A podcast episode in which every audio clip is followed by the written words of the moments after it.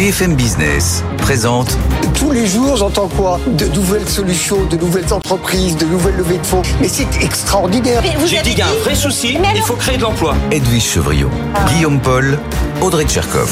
Good Evening Business. Il est bientôt, il est bientôt 18h. Soyez les bienvenus comme tous les soirs dans Good Evening Business, comme tous les soirs en direct. Bonsoir Audrey. Bonsoir Guillaume et bonsoir Edwige, bonsoir à tous. Bonsoir Edwige. Bonsoir à tous. Nous sommes le 15 janvier, c'est donc le début du fameux, de l'incontournable forum de Davos. Eh oui. En Suisse, bien évidemment. Les sujets chauds ne manquent pas, comme on dit, c'est un euphémisme. Bah, D'ailleurs, on va en parler dans 10 minutes avec votre invité. Absolument, c'est Patrice Moreau, il est président de PwC pour la France et le Maghreb. Il publie toujours une étude très attendue à l'occasion de l'ouverture du forum de Davos.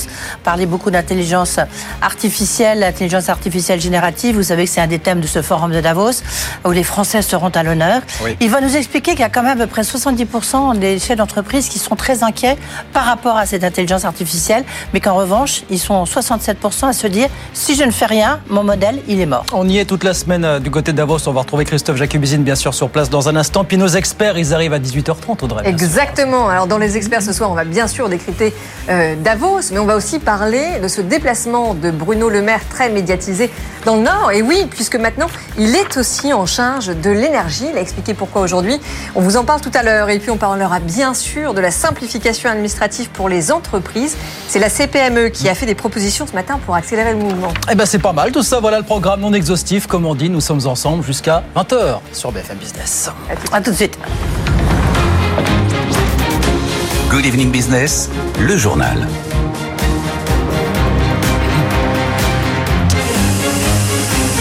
Donc oui, Bruno Le Maire ce matin dans le Nord pour son premier déplacement de ministre aux compétences élargies, donc ministre de l'économie, des finances, des comptes publics, de l'industrie, de la souveraineté, de l'intelligence artificielle et donc désormais de l'énergie. Mais pour lui, c'était parfaitement logique. Écoutez.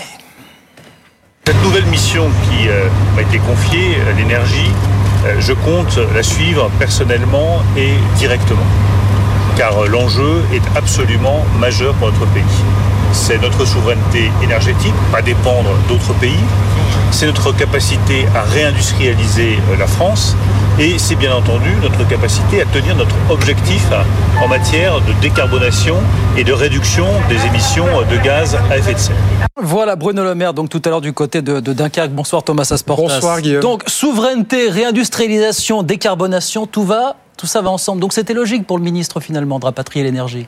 Oui, en fait, Bruno Le Maire explique qu'il fallait une unité de, gouver- de- de commandement au gouvernement, pas deux, une, Ouais. parce qu'il dit qu'on ré- on réussira pas euh, la réindustrialisation du pays si la France ne réussit pas l'immense chantier énergétique qui est devant elle. On pense évidemment d'abord à la relance du nucléaire. Vous le savez, la France veut construire 6 à 14 minimum nouveaux EPR dans les Ouais. décennies qui viennent. Le ministre euh, parlait à l'occasion de ce déplacement du chantier industriel du siècle. On pense aussi à l'accélération des investissements de la France dans les énergies renouvelables et enfin au financement de tous ces investissements. Un seul EPR, Guillaume, c'est minimum 8 milliards d'euros pièce. On va en construire potentiellement 14. Et le rapport Mafouz, Jean Pisadi-Ferry, euh, chiffrait il y a quelques mois le coût de la transition énergétique en France à 70 milliards d'euros par an.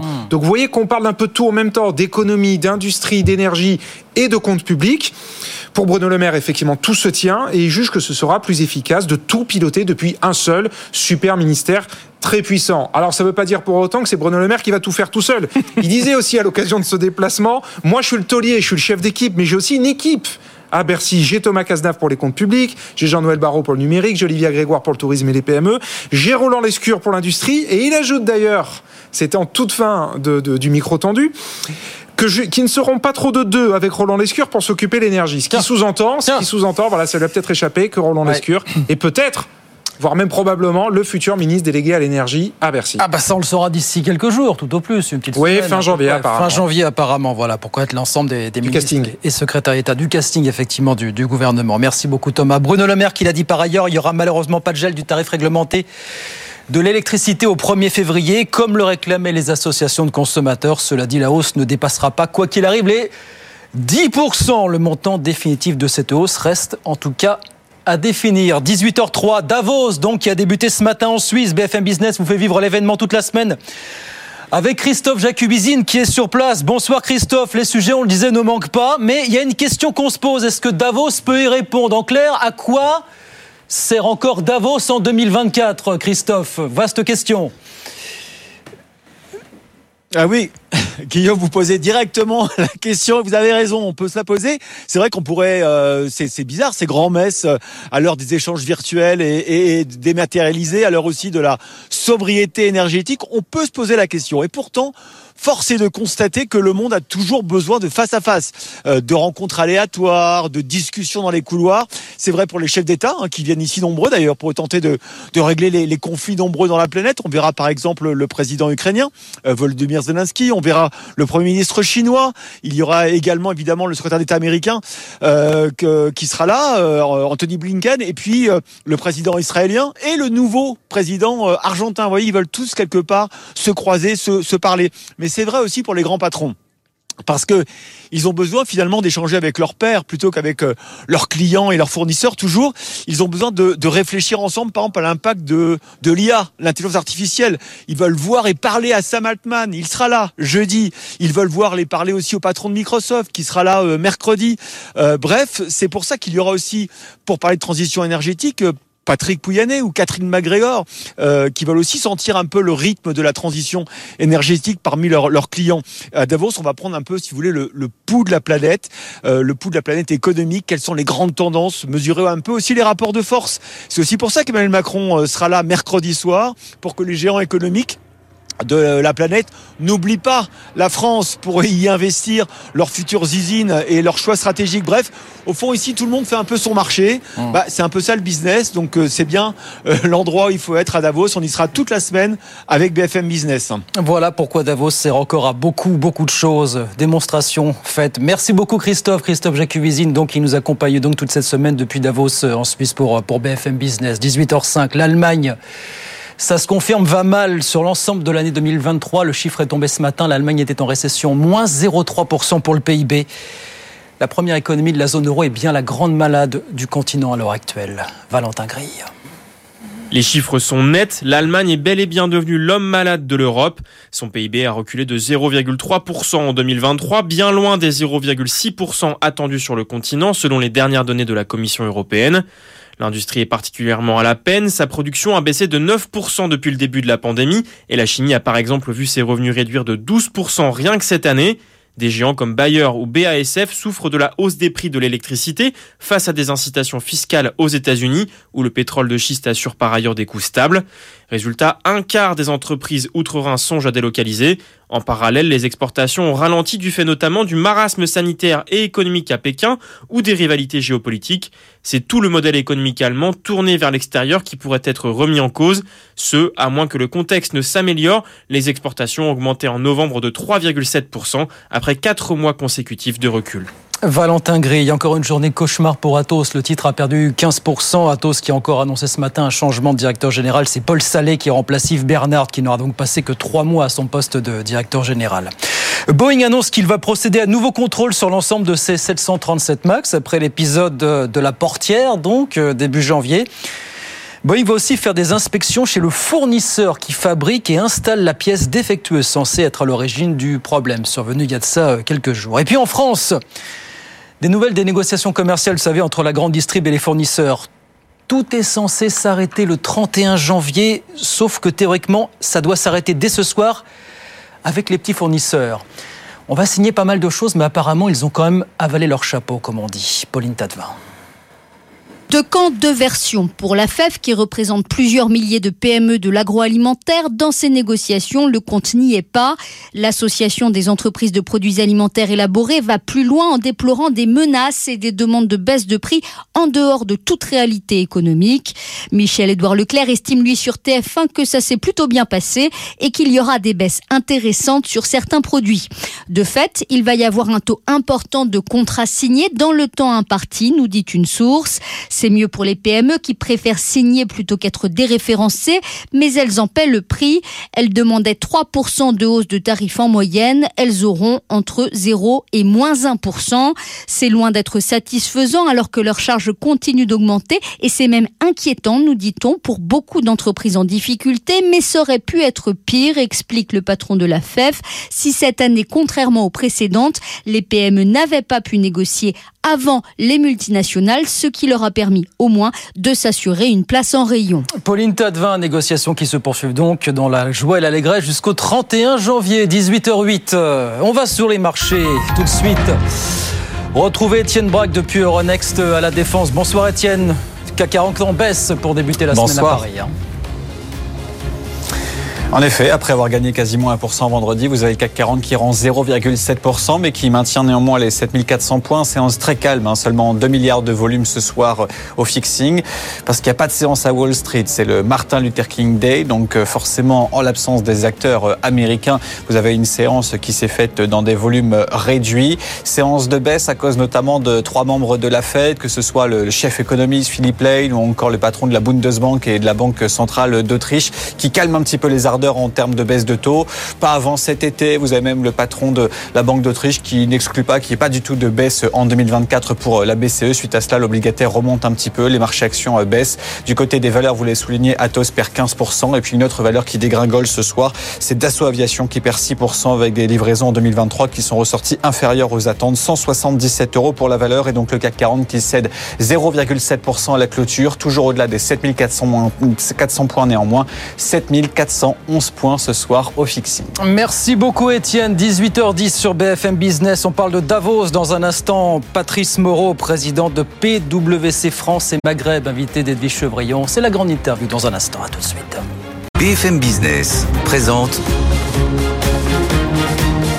Edwige Chevrillon, la grande interview.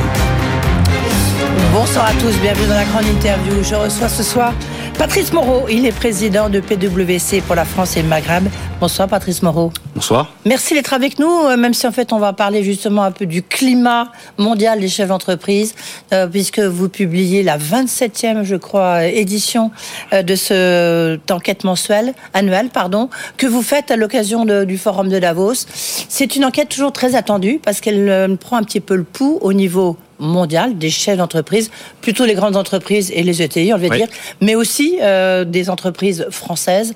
Et on verra qu'il y a un peu, un peu une sorte de dissonance entre mm. le climat euh, en France, le climat à l'extérieur, et puis en plus une dissonance entre les économistes et les chefs d'entreprise. C'est ça qui est aussi intéressant, parce qu'il y a le fameux Global Risk Report qui, a été publié tout à l'heure à Davos, et qui montre que l'année 2024 devrait être une année incertaine, des inquiétudes de la part des économistes. Et vous, dans votre enquête, globalement, on peut dire que non.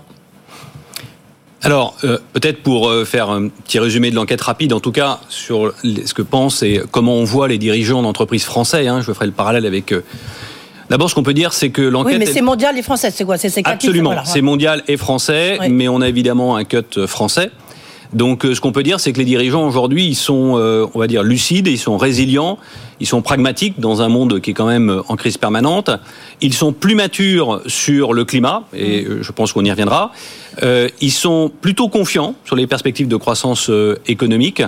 Et par contre, ils sont euh, prudents, voire trop prudents, par rapport à leur père. Alors, si je rentre un tout petit peu dans, dans les chiffres et on parle de croissance économique, eh bien, cette année, les dirigeants mondiaux, ils sont moins pessimistes que l'année dernière, puisque l'année dernière, il y en avait quasiment euh, deux tiers qui étaient, euh, qui pensaient qu'il allait y avoir une dégradation de la situation économique. Là, ils sont moins de 50% cette année. Et quand on leur pose la question sur leur perspective de croissance économique, ils sont plus d'un tiers à être extrêmement positifs. Et à trois ans, ils sont plus de la moitié. Donc on voit que. Oui, mais on voit, c'est ce que je disais un peu en intro, euh, quand même, c'est en introduction, pardon, c'est que les économistes, ils sont beaucoup plus noirs que les chefs d'entreprise. Alors c'est tout à fait vrai. Alors maintenant, c'est étonnant, quoi. Les économistes, ils sont toujours plus pessimistes euh, que les chefs d'entreprise. Et là, au cas particulier, les chefs d'entreprise le sont moins. Et moi, je pense qu'ils le sont moins parce que ils sont euh, beaucoup plus résilients dans le sens où ils ont traversé des crises. Et la crise du Covid étant une crise quand même majeure. Et ils ont aujourd'hui beaucoup plus confiance dans leur capacité d'adaptation ou d'agilité à se transformer et à faire face à ce monde en crise. Oui, alors. Euh, en plus, c'est, euh, ils doivent faire face à de nombreux défis. On va parler beaucoup d'intelligence artificielle mhm. générative à Davos. Ici, on voit que c'est pour eux un très très gros enjeu. Intéressant de voir, c'est que notamment au niveau français, nous, on a des enquêtes qui montrent que, bah, ils disent, c'est pas encore pour nous. Alors, c'est plutôt des PME, des ETI que des grandes entreprises. Donc, en fait, chacun euh, voit un peu midi à sa porte, non euh, Mais une chose est sûre, c'est qu'ils ils se disent qu'il faut bouger, sinon notre modèle est mort. Alors, euh, vous avez tout à fait raison. Une des enquêtes principales, enfin, une des enseignements principaux de l'enquête quand même, Mm. on leur a posé la même question l'an dernier. On leur a demandé si vous ne changez pas rien dans votre modèle d'affaires, qu'est-ce qui se passe pour vous dans 10 ans? Ouais. L'an dernier, ils étaient 40% à dire que s'ils ne changeaient rien, ils risquaient de voir leur entreprise disparaître dans les 10 prochaines années. Cette année, ils sont 60% en France. C'est 45% des dirigeants mondiaux. Ils étaient 35% l'an dernier. Donc on voit qu'il y a une prise de conscience beaucoup plus forte à l'urgence à se transformer. Ce qui, n'était, ce qui était déjà le cas l'an dernier, mais qui est encore plus prégnant cette année. Donc vous avez raison. Aujourd'hui, il y a une vraie urgence à se transformer chez les dirigeants, qu'ils soient français ou qu'ils soient mondiaux. Mais à se transformer comment? Parce qu'il y a deux enjeux. Ah, vous, je vais l'expliquer évidemment, euh, Patrice Moreau. Transition écologique, les enjeux climatiques, et puis l'intelligence artificielle. Qu'est-ce qui pour eux leur semble le plus primordial, ce qui a le plus d'impact sur leur business? Alors, aujourd'hui, quand on leur euh, pose la question, finalement, euh, quels sont les facteurs qui vous ont poussé à se transformer La transformation, vous l'avez dit, hein, c'est réinventer son modèle d'affaires, c'est la transition environnementale, c'est la transformation digitale. Ils vous répondent, en fait, il y a trois choses. Il y a les obligations réglementaires qui vous poussent à vous transformer. Il y a le changement technologique. Et il y a les évolutions des préférences et des besoins clients. Si on fait un petit zoom, et je vais prendre du coup l'intelligence artificielle, eh bien, on leur a demandé si dans les 12 derniers mois, ils avaient adopté l'intelligence artificielle générative. En France, ils ne sont que 25, 22% à avoir répondu euh, positivement, là où ils sont 32% au niveau mondial. Donc on voit qu'il y a une sorte d'attentisme, finalement, face à l'adoption de cette nouvelle technologie. Maintenant, quand on leur demande est-ce que à trois ans vous pensez que ça va changer, ça va créer de la valeur, là ils sont 56% en France à dire oui. Donc on voit qu'ils sentent bien l'importance de la technologie, là où ils sont 70% en moyenne au niveau mondial. Donc on voit qu'en France, on a une forme d'attentisme et de pragmatisme, finalement, qui n'est pas tout à fait la même chose que ce qu'on a à l'étranger. Oui, j'ai envie de dire, ça c'est un bon point euh, pour euh, ceux qui nous écoutent, en tous les cas, non? Mais j'ai envie de dire en fait que c'est à la fois un bon point parce que les dirigeants français sont pragmatiques dans le sens où ils veulent d'abord avoir des cas d'usage pour l'intelligence artificielle. Ils veulent s'approprier cette technologie. Le point peut-être un peu négatif, c'est que dans un environnement où tout s'accélère et on a besoin de se transformer rapidement, eh bien en étant peut-être un peu trop prudent et trop pragmatique, on risque de se retrouver un peu en, en retard par rapport aux autres. Quand on regarde peut-être les, les perspectives de croissance mondiale, si je reviens là-dessus, parce que c'est intéressant aussi, maintenant qu'on a vu un peu comment ils voyaient évoluer leur modèle, euh, est-ce que les chefs d'entreprise, là, au niveau mo- mondial, Oui. sont plus... euh, les chefs d'entreprise français, ils, ils sont comment? Alors les chefs d'entreprise français, ils sont moins pessimistes que l'année dernière, mais le sont un peu plus que 45, leur père- que- 38, que- ouais. Voilà, exactement, que leur père à l'étranger. Ouais. Euh, et ça, c'est c'est un élément. Grosso modo, ce qu'on peut dire, c'est que les dirigeants euh, États-Unis, Europe sont un peu plus pessimistes que ceux qui sont en Asie-Pacifique, Inde et Moyen-Orient. Voilà, quand on regarde un petit peu les zones géographiques. Si on, si on regarde aussi maintenant un peu les, les- les principaux risques, je parlais de, cette, en- de cette enquête, donc le Glo- Global Risk Report qui a été donc publié euh, aussi à Davos. La vôtre va être publiée dans quelques instants, donc merci Oui. de nous euh, de nous donner la primeur de, de cette enquête, toujours très très attendue encore une fois. La prudence des entreprises face au face au risque. Il y a 67% des dirigeants qui déclarent que leur entreprise est très fortement ou extrêmement exposée au moins à un risque. Par rapport à avant, on est où? Alors, euh, cette année, les dirigeants mondiaux, hors France, on va dire, je vais faire la, la- la différence, ils sont un peu moins sensibles au risque. En France, quand vous leur demandez quels sont en fait le top 3 des risques, ils vous citent à 40% le risque cyber, ils vous citent à euh, 35% euh, L'inflation. l'inflation, exactement, et ils vous citent à 30% la volatilité macroéconomique, et ensuite vous avez la géopolitique et le risque climatique. Oui, ce qui est, ce qui est un peu étonnant, parce qu'il n'y a que 23% qui citent le risque géopolitique. Quand on, on écoute ce qui se passe à Davos, quand on voit ici, moi je reçois beaucoup de chaînes d'entreprise Ouais. qui disent le risque géopolitique, c'est vraiment ce qui va dominer le monde. Euh, c'est même aussi ce qu'a dit euh, le président Macron, c'est ce qu'a dit Absolument. encore le Premier ministre. Et, et là, il y en a que 23%, donc c'est pas beaucoup, un petit quart, Alors- qui dit c'est c'est ça va être la des pres- Ce n'est que le quatrième risque. Oui, c'est vrai. Alors moi, j'ai une, je, je, je- j'ai une explication. Mhm. C'est que ce qu'on leur a demandé, c'est quels sont les risques OAI dans les 12 prochains mois. Pour un chef d'entreprise aujourd'hui, dans les 12 prochains mois, il est beaucoup plus affecté, alors en France en tout cas, plus qu'ailleurs, par le risque cyber, parce que là, il y a un risque de mort quasi instantané. On a vu ce qui s'est passé avec les hôpitaux, vous vous souvenez, quand ils se sont trouvés complètement à l'arrêt en subissant des cyberattaques. L'inflation, ça c'est direct, voilà. Et puis l'incertitude, la volatilité macroéconomique, ça aussi, ça. Donc on est en fait dans une dualité entre court terme et moyen long terme.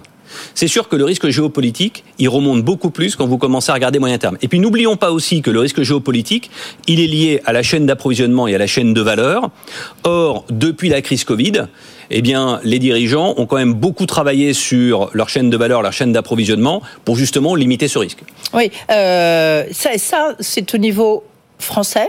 Si je regarde au niveau français, mondial, au niveau mondial aussi, c'est à peu près c'est à peu près la même chose. Sauf qu'au niveau mondial, les dirigeants citent moins, c'est-à-dire qu'ils sont plus à citer entre 20 et 25% là où en France on est à 40, 38. Donc ce qui me fait dire que les dirigeants français sont peut-être plus sensibles au risque euh, qu'à l'international. Ce qui, est, ce qui est un peu étonnant, c'est que les changements climatiques, ce n'est que 20 euh, 20% considèrent que c'est un risque on aurait pu croire que c'est beaucoup plus, non? Alors je reviens à la dualité entre court terme et moyen terme. Quand vous leur demandez quels sont les facteurs de changement à 3 ans, le risque climatique, vous en avez 53% qui le citent. En France. Ouais. Euh, à l'international, c'est 30%. Et d'ailleurs, c'est un des éléments, quand je disais euh, au début de l'entretien que euh, les dirigeants français sont plus matures sur le sujet du climat, là, on le voit très clairement par rapport à leurs homologues à l'étranger. Alors ça, là, on est sur les entreprises face aux risques.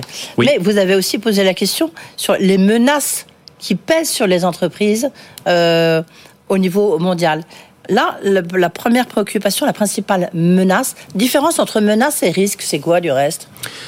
Bah, là, ce que vous avez, c'est plutôt, euh, je dirais, euh, les freins finalement à la transformation, parce que euh, l'axe de l'enquête, elle a, elle a, été beaucoup tournée autour de l'urgence à se transformer. Donc on leur a demandé finalement, c'est quoi les freins à la transformation Et parmi les freins à la transformation, ben, vous avez la réglementation.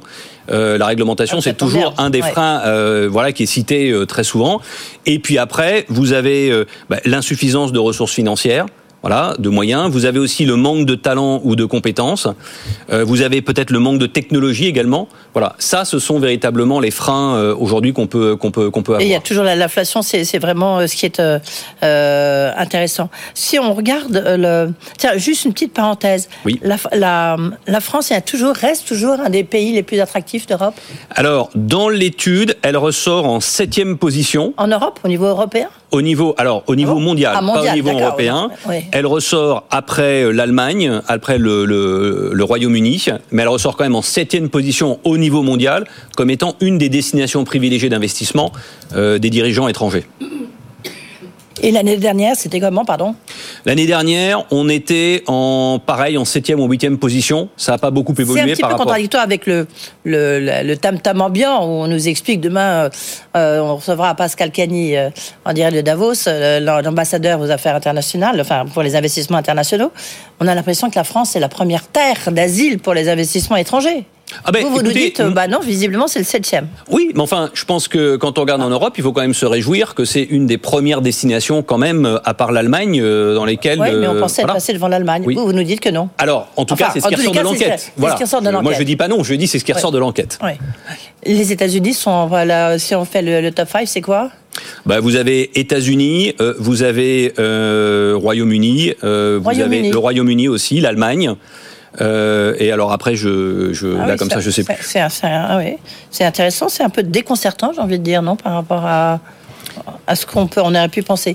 Reste maintenant peut-être en, en, conclusion quand même, euh, c'est le qu'est-ce que qu'est-ce que vous vous en déduisez au niveau des entreprises? Qu'est-ce que vous en déduisez? On parlait en introduction ce besoin, cette nécessité de transformer Exactement. leur modèle. Oui. Mais donc, quelle est l'urgence? Qu'est-ce que vous, vous analysez en tant que patron de Price pour la France et le Maghreb? Ben, Moi, déjà, un point très positif, c'est que les entreprises aujourd'hui et les chefs d'entreprise, aujourd'hui, ils ont effectivement le sentiment qu'il faut absolument se transformer et rapidement.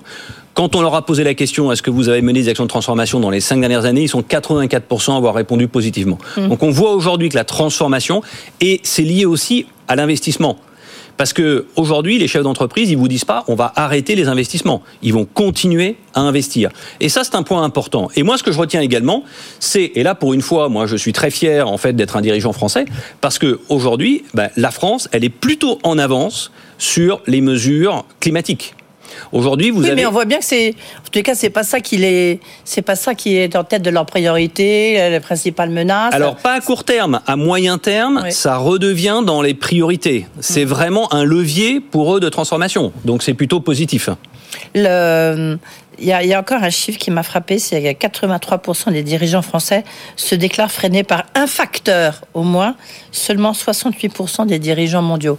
Le facteur, c'est quoi? C'est la bureaucratie, la technocratie en France? Alors, C'est quoi? Alors en fait, frein? c'est- c'est c'est très intéressant parce qu'ils sont à la fois les dirigeants français en top des euh, facteurs qui permettent la transformation. Ils citent la réglementation et ils citent aussi en frein la réglementation. Donc on est parfaitement dans le paradoxe français, c'est-à-dire que la réglementation, elle pousse, elle accélère la transformation et en même temps, bah, on n'aime pas euh, avoir trop de réglementation.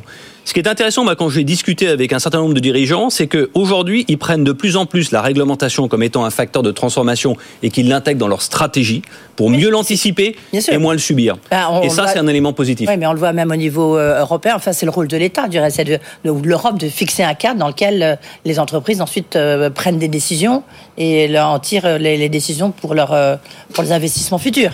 Prenons l'exemple de la CSRD, euh, qui est le fameux reporting de durabilité et euh, qui va être euh, mise en place à partir de, de, de- de 2025. C'est une réglementation extrêmement lourde, très complexe. Très complexe. Mais en même temps, il faut en tirer, et les dirigeants aujourd'hui, je pense, le font, une opportunité pour euh, réfléchir à leur stratégie justement de transformation de leur modèle d'affaires et de définir quelles sont les priorités à mettre en œuvre par rapport à ça. Euh, Philippe une question, Patrice Moreau, pardon, une question euh, peut-être pour conclure. Vous dirigez un des plus grands cabinets d'audit, de conseil, du moins sur la France et le Maghreb. Euh, si vous écoutez BFM Business, on parle tout le temps d'Atos, de casino, euh, de, bah, de comptes, d'endettement, on ne sait plus exactement euh, où est-ce qu'on en est, qu'est-ce qui se passe. Ça n'a pas été suffisamment contrôlé. Il y a un problème de, de modèle, justement, pour les grands cabinets d'audit. Est-ce que vous n'avez pas votre part de responsabilité lorsque vous voyez ces dossiers? Et je ne sais pas si vous êtes dans Atos, si vous êtes dans Casino. C'est pas ma question, mais vous, vous la comprenez bien. Alors écoutez, moi pour ces deux clients, en tout cas, je suis très heureux parce qu'on les accompagne dans leur Ouais. transformation, on les accompagne potentiellement dans leur mais, pas dans, restructuration. mais pas dans leur audit. Voilà, mais pas dans leur audit. Oui, hein. heureusement pour vous. Mais enfin, bon, la question, elle reste vraie. Alors oui, mais il faut voir que lorsque vous êtes. Non, on se euh, demande à quoi vous servez. Vous voyez euh, Enfin, ah, vous, c'est à vous général. hein, non mais euh, écoutez, on, on parle parfois de quelques affaires. Oui, ouais. Ouais, non, mais il y en a beaucoup, vous voyez, en plus emblématiques. Il y en a pas tant que ça d'abord. On parle pas des milliers d'audits qui se passent bien vous et voyez sur lesquels il n'y a Casino, pas niveau il a de d'endettement, on découvre 3 milliards, 4 milliards, on se dit que fait la, la- la police des comptes, en l'occurrence vous? Écoutez, la police des comptes, elle essaie de faire son travail. Oui, oui. Non, mais ça, ça veut dire quoi, vous pensez? C'est que. Non, ça veut dire que ça veut dire simplement que c'est euh, euh, compliqué, euh, voilà, et ça veut dire que en fait aujourd'hui le commissaire au compte, c'est quoi son travail? C'est de regarder, euh, de d'a- d'avoir un avis et une opinion sur l'information financière, Oui. de s'assurer que cette information financière elle est exacte par rapport à des comptes qui sont produits. Voilà, et c'est pas euh, les commissaires aux comptes qui font que l'entreprise est surendettée ou qu'elle a pris trop d'endettement. C'est pas c'est pas leur travail, c'est pas leur travail. de Mais vous estimez que vous avez suffisamment les moyens, en tous les cas? Oui, Oui. oui, Reste, il n'y a plus qu'à, quoi. C'est ça? Absolument. Merci beaucoup, euh, Patrice Moreau, d'être venu là. On a bien compris les entreprises qui cherchent un peu où est-ce qu'il faut aller. Euh, mais on, puis on peut retrouver votre enquête, c'est 27e enquête annuelle, Absolument. euh, sur le site de Price. euh, PwC. PwC, Voilà. France et Maghreb, on a compris. Merci beaucoup. Merci Tout de beaucoup. suite, les infos avec Guillaume Paul. BFM Business, l'info éco. 18h30 et 18h30 sur BFM Business. Dans l'actualité ce soir, c'est le premier temps fort de la campagne présidentielle américaine, le premier caucus du Parti républicain euh, qui a débuté dans le petit État de l'Iowa. Donald Trump a une trentaine de points d'avance dans les sondages sur ses principaux concurrents. Les résultats seront connus demain mardi. Bruno Le Maire dans le Nord pour son premier déplacement de ministre aux compétences élargies euh, à l'énergie. S'est déplacé sur le site d'ArcelorMittal euh, de Dunkerque. L'un des plus gros sites pollueurs de France qui a d'ailleurs annoncé un investissement d'1,8 milliard pour décarboner une partie de sa production d'acier, sachant que l'État va financer un peu moins de la moitié de, de cet investissement, justement. L'Allemagne, ça se confirme, va mal. Sur l'ensemble de l'année 2023, elle a bien été en récession, recul de 0,3% du PIB, bien loin des plus 1,8% de l'année euh, précédente, la moyenne de l'Union européenne pour 2023. Devrait être aux alentours de plus 0,6. Encore une journée euh, cauchemar pour Atos. Le titre a perdu 15%. Atos qui a encore annoncé ce matin un changement de directeur général. C'est Paul Salé qui remplace Yves Bernard, qui n'aura donc passé que trois mois à son poste. Et puis Boeing annonce qu'il va procéder à nouveaux contrôles sur l'ensemble de ses 737 MAX après euh, l'épisode de la portière début janvier. Il va aussi aller faire des inspections chez le fournisseur qui fabrique et qui installe la pièce défectueuse censée être à l'origine du problème. 18h31, on revient avec Audrey Tcherkov dans un instant et nos experts Edwige Chevrillon et Emmanuel Le Chip. On notamment du côté de Davos, bien sûr. À tout de suite. Good Evening Business. Actu, experts, débat et interview des grands acteurs de l'économie. 18h34 sur BFM Business. Euh, on parle tout de suite des patrons français et du climat actuel des affaires. Et puis on parlera de Davos, bien sûr, dans cette première partie des experts du soir. Bonsoir Emmanuel Le Chypre. Bonsoir. Vous nous avez rejoint. Edwige Chevrillon, vous êtes resté avec nous, bien sûr. Donc, Edwige, vous venez de recevoir Patrice Moreau. Euh, c'est donc le patron de PwC France. Vous avez parlé Et avec Maghreb. lui. Et Maghreb. Euh, vous avez raison de le souligner. Vous avez parlé avec lui de cette étude qu'ils viennent de sortir tous les ans, euh, bah, le premier jour de Davos. C'est donc aujourd'hui, c'est la CEO Survey, 27e édition. Moi, ce que j'ai retenu quand même de, cette, euh, de ce rapport, c'est que les patrons euh, français reprennent confiance même plus que leurs homologues euh, étrangers, si bien que 19% euh, des dirigeants français qui se disaient peu confiants en 2022 en l'avenir, et ben le chiffre est passé à seulement 9% en 2023. Donc ça veut dire que bah on repart. Oui, c'est-à-dire qu'au moment où on dit, euh, la- enfin, les économistes de Davos disent que 2024 sera une année incertaine, bah, finalement, les chefs d'entreprise, eux, et notamment français, vous avez raison de le souligner, parce que c'est sont rare. plutôt, sont plutôt euh, optimistes. Alors après, c'est intéressant, ils n'ont pas complètement les mêmes risques, ils se positionnent pas complètement, Euh, ils sont sur l'intelligence artificielle peut-être un tout petit peu plus méfiants, et encore, ils savent encore certains, enfin une grande partie dit qu'il faut absolument y aller, mais bon, une certaine méfiance. Mais les chefs d'entreprise français sont plutôt euh, confiants dans leurs investissements, confiants euh, dans les Dans les embauches perspectives, dans aussi. les embauches, les perspectives de leur entreprise, même si ils sont euh, 60% de mémoire à dire il faut que je change de modèle, sinon mon entreprise n'existera plus. Oui, Voilà. c'est ça. Alors euh, ça c'est vrai, il y a une vraie volonté de transformation. exactement. Mais euh, Emmanuel, parce qu'on parle quand même tous les soirs sur ce plateau ensemble euh, du contexte morose, notamment du prisme français, bah là on a un peu l'impression, enfin vraiment l'impression même que les patrons français euh, ne restent pas paralysés face à cette montagne d'enjeux euh, climatiques, géopolitiques, économiques, et que au contraire euh, ils trouvent des solutions, ils se transforment et ils font évoluer euh, leur modèle.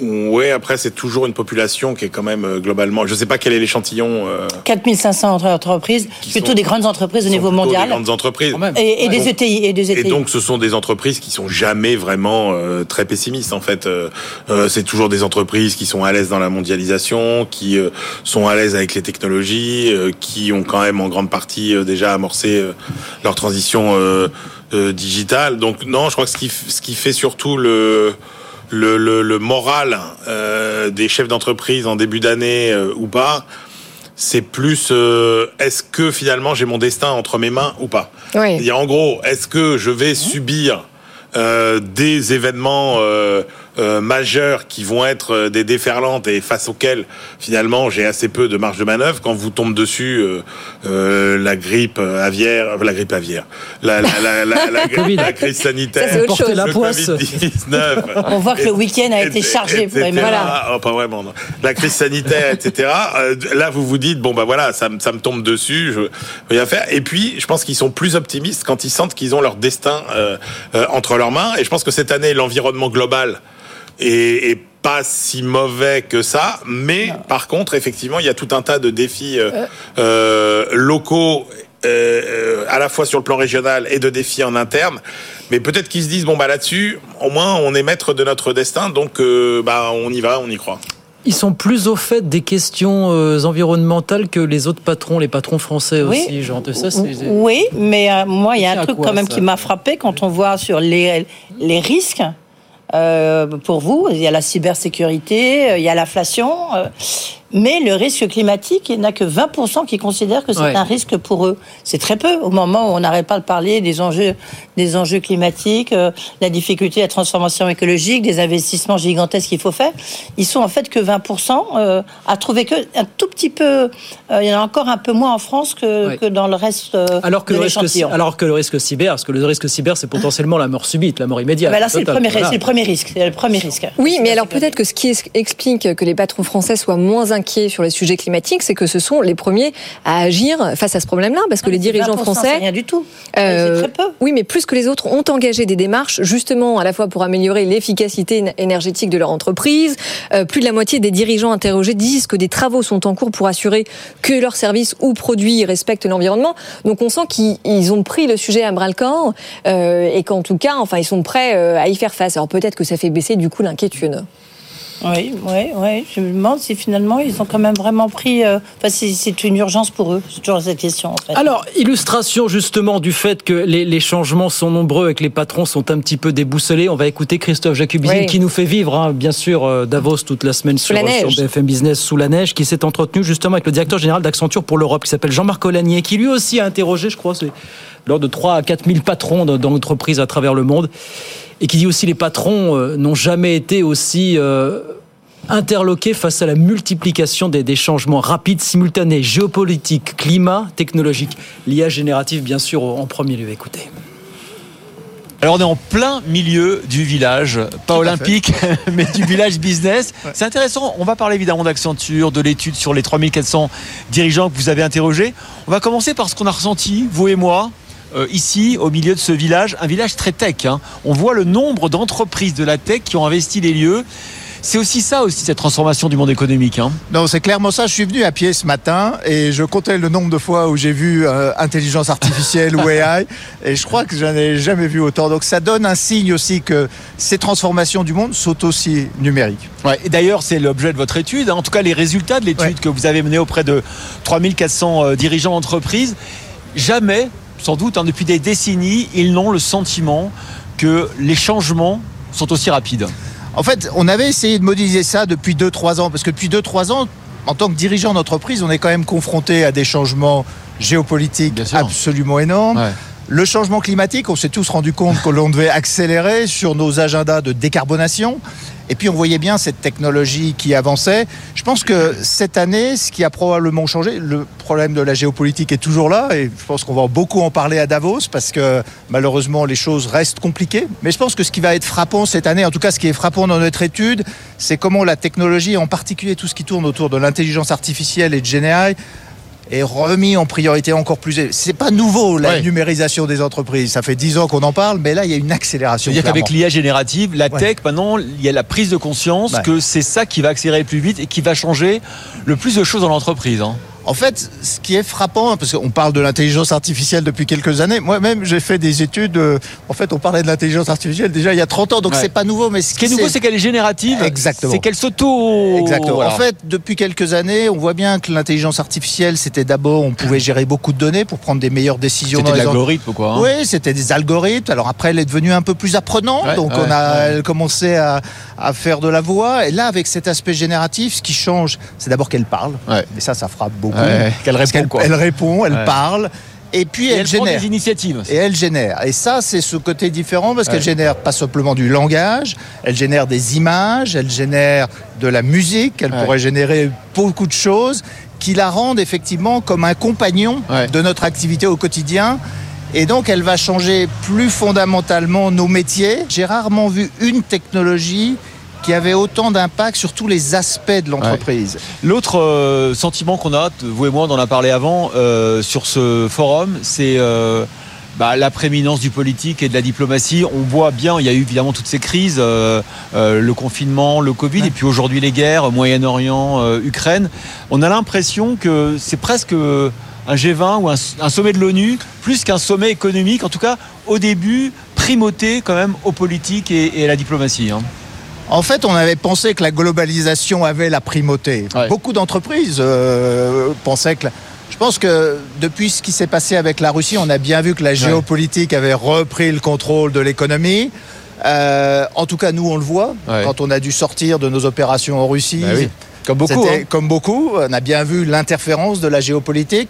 Et on le voit aujourd'hui dans ces guerres euh, où le retour de la politique joue un rôle clé dans nos entreprises internationales. On en parle tous les jours. donc du coup, c'est vrai que là, on voit le nombre de dirigeants euh, euh, d'État qui sont, qui sont présents. On voit qu'en coulisses, on discute, euh, c'était le cas dimanche en Suisse, hein, de la de l'après-guerre possible entre l'Ukraine et la Russie. on va parler du Moyen-Orient, le président israélien qui sera là. il y aura le Premier ministre chinois. il y aura Blinken. donc, il y a aussi Zelensky. Donc c'est l'intérêt de Davos pour nous, c'est de pouvoir avoir une conscience de tous ces enjeux. On va aussi parler du changement climatique, on va parler de la géopolitique, on va parler de la technologie, parce que quand on est une entreprise, on n'est pas un acteur de la géopolitique, mais on doit comprendre. On a cru l'être à un moment donné. Hein. On a peut-être pensé à un moment qu'on avait, mais je crois qu'il faut être modeste et humble. C'est en tout cas ce qu'on a appris de toutes ces choses-là, parce que c'est pas nous qui décidons sur ces sujets-là. Ce que disent aussi les responsables du, sommet, du Forum économique de Davos, c'est euh, à court terme la crainte de la désinformation, la crainte des cyberattaques. On a une année électorale majeure en 2024. Il y a 2 milliards de personnes qui vont voter et dans des pays euh, extrêmement importants. Euh, ce risque à court terme, il est, il est aussi monté très très haut hein, dans les préoccupations des chefs d'entreprise. Il est, la, cybersécurité a toujours été relativement haut pour les chefs d'entreprise. Euh, on voit ce risque continuer à accélérer. C'est pour ça qu'il y a beaucoup de sessions autour de ça. Il faut investir dans la cybersécurité au même niveau des investissements dans la technologie numérique parce que les deux sont liés. Bon, eh ben, je vais vous laisser euh, retourner avec vos clients et faire les ateliers d'IA justement. Hein. Vous êtes tout à fait. En fait, justement pour aider, beaucoup de nos clients nous ont demandé. En fait, on n'a jamais eu autant de clients qui nous ont demandé de participer à cet atelier. On est à plus de 150 clients qui nous ont demandé de participer à des ateliers pour comprendre l'impact de cette nouvelle technologie de Generative AI sur leur business. Et on est très content de pouvoir le faire c'est pratique de le faire dans le cadre de Davos, ce sera un plaisir de le faire. Il faudra faire un atelier euh, l'IA et les médias aussi, on en avoir besoin. Merci Volontiers, merci beaucoup d'avoir été avec nous. Euh, voilà, Jean-Marc Colanier, directeur général d'Accenture pour l'Europe avec euh, Christophe Jacubizine. Christophe Jacubizine, rappelez, il y a beaucoup de monde, beaucoup de beau monde à, Davos. Il posait la question tout à l'heure au début d'émission, de, à quoi sert Davos en 2024 Est-ce que Davos sert encore à quelque chose en 2024 Alors moi justement, je ne suis pas d'accord avec, avec mon ami Emmanuel Le Chypre qui justement... Pas commencer par, je ne suis pas d'accord je n'ai pas encore donné mon avis. Disait, mais justement, alors attendez, en préambule, parce que je sais que vous, euh, vous en parliez aussi l'année dernière de dire que Davos ne sert à rien. Je ne pense pas que ça soit vrai parce que, surtout cette année, dans un contexte géopolitique ultra tendu où plus de la moitié de la population mondiale va voter, il y a quand même cette année le Premier ministre chinois, le président argentin, euh, les représentants euh, irakiens, bon, Emmanuel Macron se euh, déplace aussi, Ursula von der Leyen, je pense que maintenir des canaux de communication et de discussion, euh, c'est euh, absolument euh, essentiel. Et par ailleurs, ça reste aussi le moment où tous les rapports qui donnent quand même le ton sur l'économie, qui donnent le pouls sur le climat des affaires tombent, et ça nous donne des boussoles qui sont intéressantes, en tout cas, à étudier. Edwige, vous en avez couvert plusieurs des Davos. Ah, moi, j'ai fait 15 ans, 16 ans de Davos. C'est la première fois que j'y vais pas, parce que justement, je m'étais peut-être dit que c'est vrai que Davos... non, on n'est jamais lassé parce qu'il se passe quoi? Il se passe toujours quelque chose. On rencontre des gens dans un climat très différent. Et puis surtout, quand vous avez, je m'en souviens des souvenirs avec Angela Merkel, Donald Trump, quand vous l'avez à, à 20 mètres de vous, euh, c'est pas la même chose que quand vous l'avez derrière votre écran de télévision. Vous mesurez un peu la puissance des pays, la puissance, l'ampleur. Je m'en souviens euh, débat Volgan Bleu contre Tsipras euh, au moment de la crise grecque. Il y, a, il y, a, des trucs quand même très forts sur le plan géopolitique, sur le plan business où ils expliquent qu'ils allaient changer le monde. C'est sûr qu'aujourd'hui on n'y croit plus tellement. Euh, cela dit, c'est très intéressant pour l'échelle d'entreprise parce que ça leur évite de parcourir le monde entier pour rencontrer leurs concurrents. Et donc, euh, il y a des petits salons, ils passent la journée ensemble. Ils sont huit autour. Les huit constructeurs automobiles mondiaux. Mm. Il y a les, huit euh, ou les huit ou les sept hein, compagnies pétrolières. Donc, il y a toujours ça.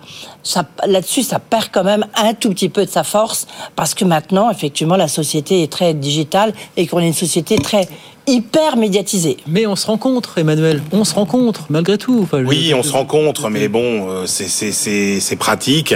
Mais Davos n'influence plus le, cours de l'histoire. Il y a eu quand même des années où Davos a écrit l'histoire. Euh, vous Euh, pensez à quelle année, par bah, exemple Il y a eu des grandes rencontres dans les années 90. Euh, Rappelez-vous euh, les grands sommets entre les dirigeants euh, palestiniens et les dirigeants israéliens. Il y a, y a, il y a une bah Là, vu le contexte, ça aurait été compliqué. oui, bah oui, mais c'était aussi compliqué à l'époque. Il y a eu des moments où il y a eu des très grandes rencontres quand les Chinois sont venus, etc. Et, et bon, donc il y avait des événements. Moi cette année, dans ce que je, quand je vois le programme de Davos, je ne vois aucun effet waouh, je ne vois aucun événement. Alors oui, que tous ces patrons se rencontrent, qui partagent leurs expériences, euh, c'est très bien, c'est très important, mais ils le font aussi. Non, mais attendez ailleurs. que l'Europe discute avec la Chine, euh, ça, me semble absolument mais- essentiel à la lumière de ce qui se passe dans le mais- monde. mais tout le temps, l'Europe discute avec la Chine. Avant, Ah bah, au plus haut niveau, non. c'était- c'était- Non, mais au plus haut niveau, bien Non, sûr mais que c'est une si. sorte de G20, de G7, on peut Voilà, dire. voilà, euh, c'est ça, G7. exactement. Non, Voilà. pas du tout. Ça l'a été et je pense que ça, Allez. que ça ne l'est plus. Et il faut et effectivement le, le, le partage sur euh, euh, ce, ce moment assez crucial euh, qui est ce, ce, ce, ce- t- tous ces défis euh, technologiques, climatiques, démographiques, etc. à, à adopter euh, en même temps. Mais si vous remarquez bien, permettez-moi Oui. de vous dire que Davos n'a annoncé aucune des grandes crises. Il y a eu deux fois ou trois Non, fois dans l'histoire où ça s'est Ouais, produit. ouais. Il y a eu Nouriel Roubini qui est devenu un gourou euh, de l'économie mondiale quand en 2006 il a annoncé la crise des subprimes. D'ailleurs, la meilleure preuve c'est qu'il a été tellement brillant qu'ils l'ont réinvité deux années après où finalement il s'est planté complètement parce que vous ne pou- vous n'avez jamais raison euh, Deux fois de suite. de- de Non, fois de suite et que vous, vous remarquerez que souvent les pays qui ont été mis à l'honneur euh, à Davos ont connu des catastrophes. Oui, les Chinois, là, dans- c'était assez dans les mois- intéressant, oui. Dans les mois les années qui Alors- suivent. Donc Davos, Ça porte c'est un malheur. truc- C'est un truc de suiviste, c'est pas un truc de visionnaire. Ça offre quand même des moments croustillants. Je sais pas si c'était en 2017 ou 2018 ou quand Trump commençait à distiller des mesures protectionnistes. ça. Et c'est Xi Jinping, le président chinois, qui venait défendre le multilatéralisme. Là, par exemple, c'est extraordinaire. Voilà. Ça. oui. Ou quand, ou quand euh, Donald Trump Ça, j'ai vu croise, ça, j'ai assisté Ça, à c'était ça. quand formidable. Donald Trump croise Greta Thunberg, euh, bon, il se passe quelque chose. Allez, on revient en Ah bah France. voilà, oui. On revient en France où il se passe des choses aussi. Simplifier la vie des entreprises. Gros chantier du gouvernement pour les prochains mois. Ça pourrait d'ailleurs donner lieu à une deuxième loi Pacte. En attendant, c'est la CPME qui a donné des pistes ce matin. Elle a même été reçue carrément à Matignon par Gabriel Attal. Et oui, elle est arrivée avec 80 propositions pour alléger le quotidien justement des chefs d'entreprise. Bonsoir Camille Bourg. Alors on ne va pas lister euh, les 80 propositions évidemment, mais euh, dites-nous sur quoi la CPME met l'accent. Bonsoir à tous. La CPME souhaite tout d'abord faire cesser l'inflation normative en prenant des mesures simples et vérifiables. Exemple avec le gel du nombre de pages des 62 codes existants. Alors comment faire? Eh bien en instaurant un réexamen systématique des textes de plus de 10 ans qui permettrait l'abrogation des lois obsolètes. Sur le volet du dialogue social, l'organisation patronale veut notamment réduire la fréquence des réunions du comité social et économique, permettre leur tenue en visioconférence, diminuer le nombre de membres et abaisser le nombre d'heures de délégation.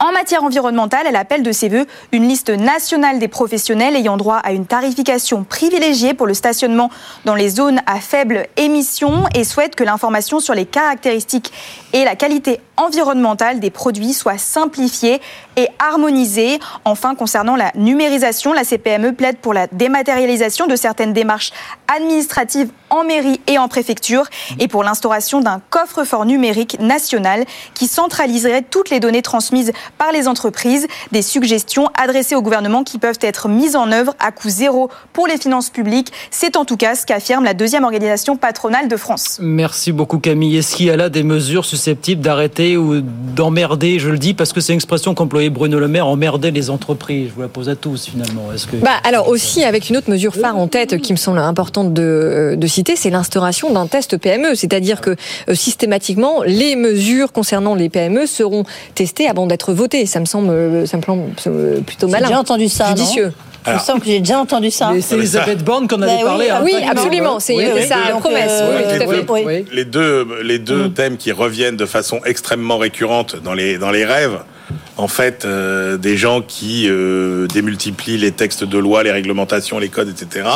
C'est un, on leur demande effectivement euh, la simplification et on demande ce qu'on ne fait jamais en France ou très peu, la l'expérimentation. Oui. Et ça, c'est quelque chose qu'on ne sait pas faire. L'étude Oui. d'impact. On fait des grandes lois. Voilà, on on Et- n'expérimente et- et pas, on est, et on est on dans ne les mesure pas après. on est dans les derniers pays européens. Je crois qu'il y a que la. Grèce qui fait pire en matière d'études d'impact. Voilà. On- n'a jamais des études sur lesquelles on peut s'appuyer pour dire bon bah Normalement, voilà, on doit en avoir lorsqu'il y a une loi. Bah oui. Normalement, on Oui, C'est obligatoire, ouais. Mais normalement, la réalité est quand même assez loin lorsqu'il s'agit de totalement. compliquer la vie des Français. Allez, soyons poujadistes. Non, mais surtout qu'en plus, c'était quand même la grande promesse d'Emmanuel Macron de limiter euh, l'inflation normative.